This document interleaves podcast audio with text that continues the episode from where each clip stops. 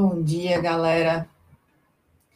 Senhoras e senhores, para mais um panorama global de mercado. Estamos aqui, já tomamos os nossos cafezinhos, né?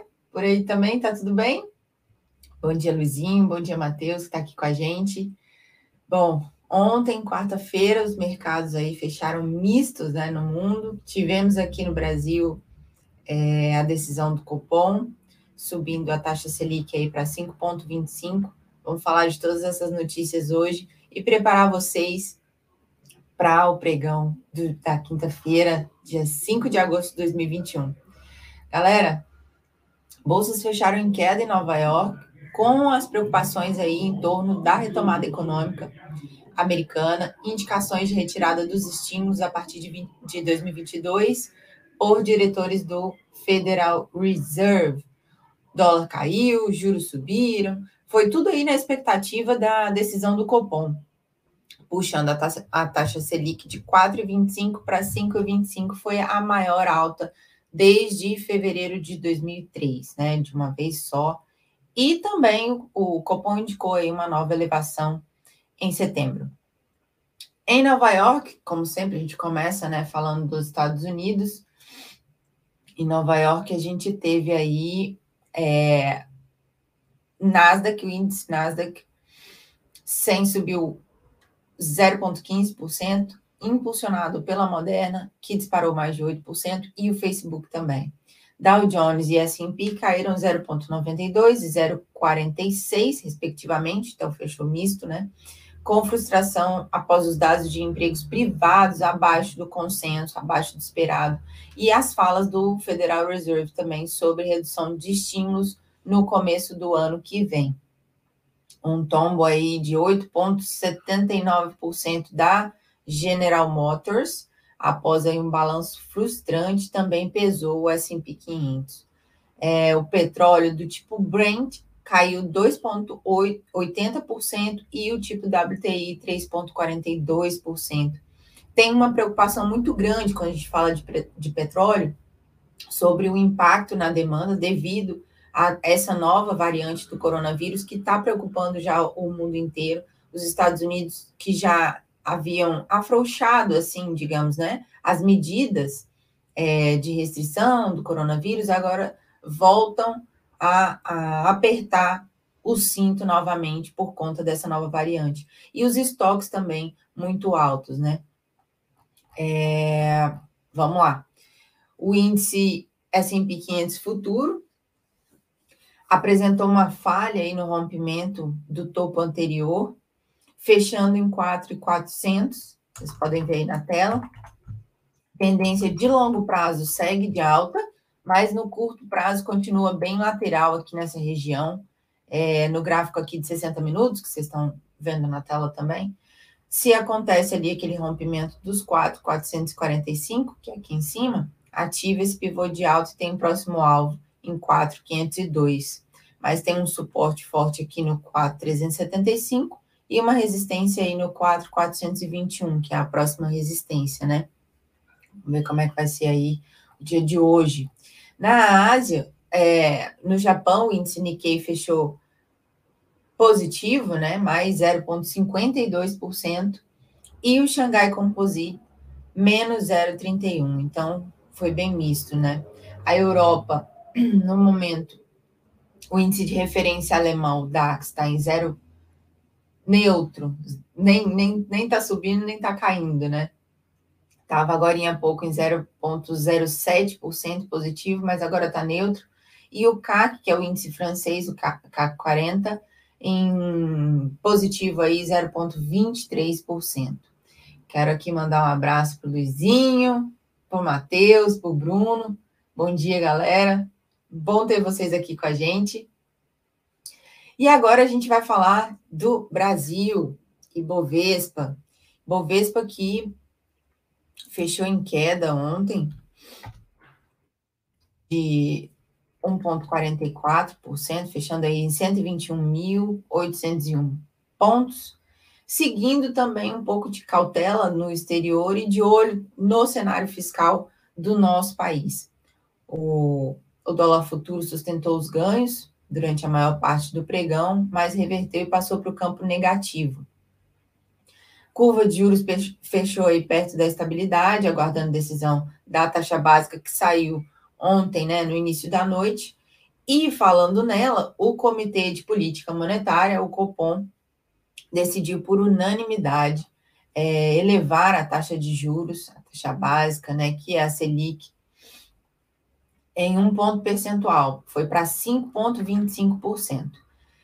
Citou aí a questão do risco relevante de aumento da inflação, maior né, do que o, o, o esperado nas economias centrais, e também o Copom já previu uma, um novo reajuste na mesma proporção na próxima reunião. Então, segundo o comunicado divulgado após a decisão, essa elevação da taxa busca diminuir aí as pressões inflacionárias e um balanço de riscos de variância maior do que o normal. É, a alta, como eu falei no início, né, de ontem, da taxa Selic foi a maior, né, de uma vez só, foi a mais intensa desde janeiro de 2003.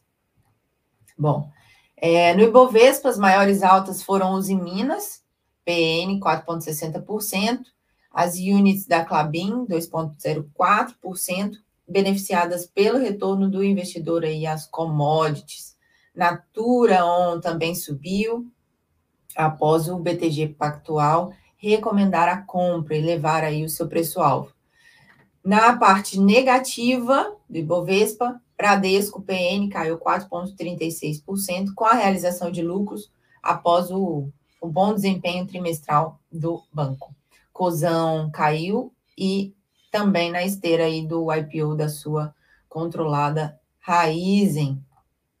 Papéis ordinários e preferenciais da Petrobras também caíram ontem e acompanhando a questão do petróleo, também impactados pela afirmação do presidente Bolsonaro que a estatal vai subsidiar um botijão de gás para beneficiários do Bolsa Família. Pessoal, e aqui, independente de qualquer convicção política, é, nenhuma intervenção é legal, sabe? Em nenhum estado de direito, nenhum, inter, nenhum tipo de intervenção é legal e os mercados eles não reagem de uma forma muito positiva quando existe isso. Vocês viram aí a questão da Petrobras e sempre que tem alguma fala relacionada a algum estatal acontece esse tipo de movimento, né? No mundo corporativo, mudando de assunto, segundo o parecer da Movida, Localiza e Unidas, em processo de fusão, já atuam conjuntamente restringindo a concorrência. E está é, tá no CAD essa, essa situação, né? Fontes e documentos aí sugerem que a Localiza e Unidas estariam fazendo uso da participação conjunta de 75% no mercado para elevar os preços. Vamos aguardar aí cenas dos próximos capítulos. Vamos então às principais marcações, né? No, dos índices, mini contrato de índice, o INQ 21. Quarta ontem, né, foi uma sessão com forte volatilidade também.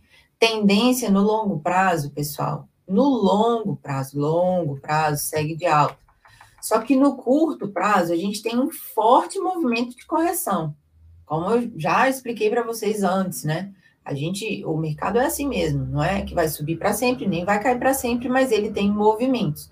E aí os movimentos, agora o que a gente vê é um movimento forte de correção. O gráfico diário, o preço estava testando uma região de suporte forte no 123, que estava servindo de sustentação para a tendência. E ele perdeu esse suporte. O próximo agora está em 120, 576, por aqui, ó. Tá vendo? Essa região aqui, o 123 era uma região muito forte de sustentação e perdeu no dia de ontem. Vamos lá para o dólar. Falar do dólar index. Fechou em alta aí de, de 92,275. No gráfico diário, gráfico diário, preço segurou na região de retração dos 91,950. Por aqui, ó. 91,950. Essa região aí. No, no gráfico de 60 minutos, ele mostra um rompimento de lateralidade de curto prazo a média móvel de 200 períodos, como vocês podem ver aqui, ela não foi perdida é, no gráfico de 60 minutos. Então, a gente acredita aí que esse movimento vai ficar entre essa região aqui, que está bem lateral nos últimos pregões, né?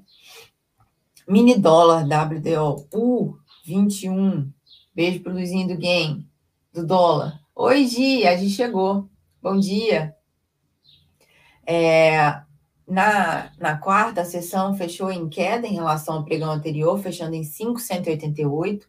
Não tem tendência ali definida, né? O preço está lateral ainda, trabalhando entre as principais regiões de suporte e resistências de curto prazo. O gráfico de 60 minutos, por exemplo, o preço trabalhando aí numa ampla lateralização, dá para ver aqui, ó, ó. Estão acompanhando aí na tela. E pode testar novamente aí a máxima do dia, do dia de ontem, né? Se o preço trabalhar acima da média móvel de 200. Se falhar na sustentação acima da média, pode testar a região dos 546. Ok, galera? Dados econômicos na agenda dessa quinta-feira, o destaque vai ser a reunião do Banco da Inglaterra, que pode dar aí alguma indicação sobre redução de estímulos para a economia. Na Alemanha, saem encomendas à indústria nos Estados Unidos tem balanço comercial de junho e os pedidos de auxílio-desemprego semanais. E hoje, prestem atenção, às 11 horas tem fala né, do diretor do Fed. Ele vai participar de um evento, às 11 horas aqui do Brasil, o Christopher Waller. Então, às vezes, a gente acompanha isso aí e a gente vê quem opera índice futuro, dólar futuro, acompanhando essas falas, é, pode sentir aí no pregão. Então, fiquem de olho às 11 horas. Hoje sai balanço aí é, da Moderna, novamente. Foi ontem? Foi ontem. Mercado Livre, Duque. No Brasil tem Eng, Sanepar, Eneva, Azul, Arezo, JHSF, Ering, Tupi, Burger King, São Carlos, Tenda, Ouro Fino e Banco BMG. Fechamos, galera, por hoje. Bom pregão. Ó, oh, hoje, deixa eu falar. Não sei se vocês estão acompanhando ali atrás eu coloquei em homenagem a Luizinho. Ele falou assim: Carol, você tem que fazer propaganda do seu livro. E aí eu coloquei ali, ó, na estante. Vocês estão acompanhando? Vários livros ali para fazer a propaganda do livro Mulher na Bolsa, que é o guia prático para organizar as finanças e começar a investir. Se você ainda não leu, se você ainda não deu de presente para uma mulher especial na sua vida, tem o link aqui no vídeo, na descrição. Corre, faz seu pedido que está em promoção, tem desconto. Beijo, galera. Bons trades a todos e até amanhã. Boa quinta-feira.